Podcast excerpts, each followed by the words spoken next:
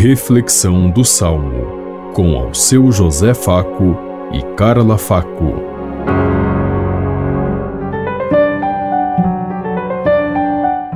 Paz e bem a todos os ouvintes que estão em sintonia conosco neste dia.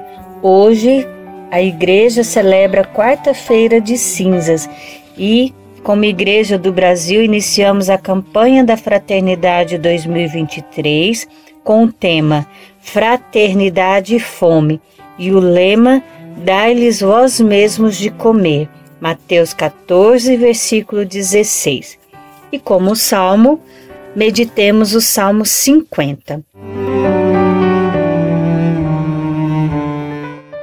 Misericórdia, ó Senhor, pois pecamos Tende piedade, ó meu Deus, misericórdia.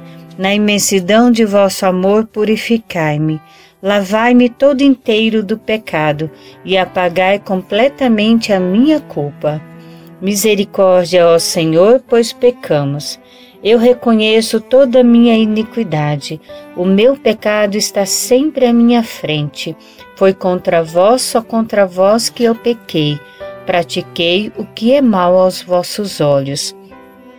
Misericórdia, ó Senhor, pois pecamos. Criai em mim um coração que seja puro, dai-me de novo um espírito decidido. Ó Senhor, não me afasteis de vossa face, nem retireis de mim o vosso Santo Espírito. Misericórdia, ó Senhor, pois pecamos. Dai-me de novo a alegria de ser salvo e confirmai-me com espírito generoso Abri meus lábios, ó Senhor, para cantar, e minha boca anunciará vosso louvor. Misericórdia, ó Senhor, pois pecamos. Misericórdia ao Senhor, pois pecamos. Nós somos limitados, pecadores, e hoje quarta-feira de cinzas.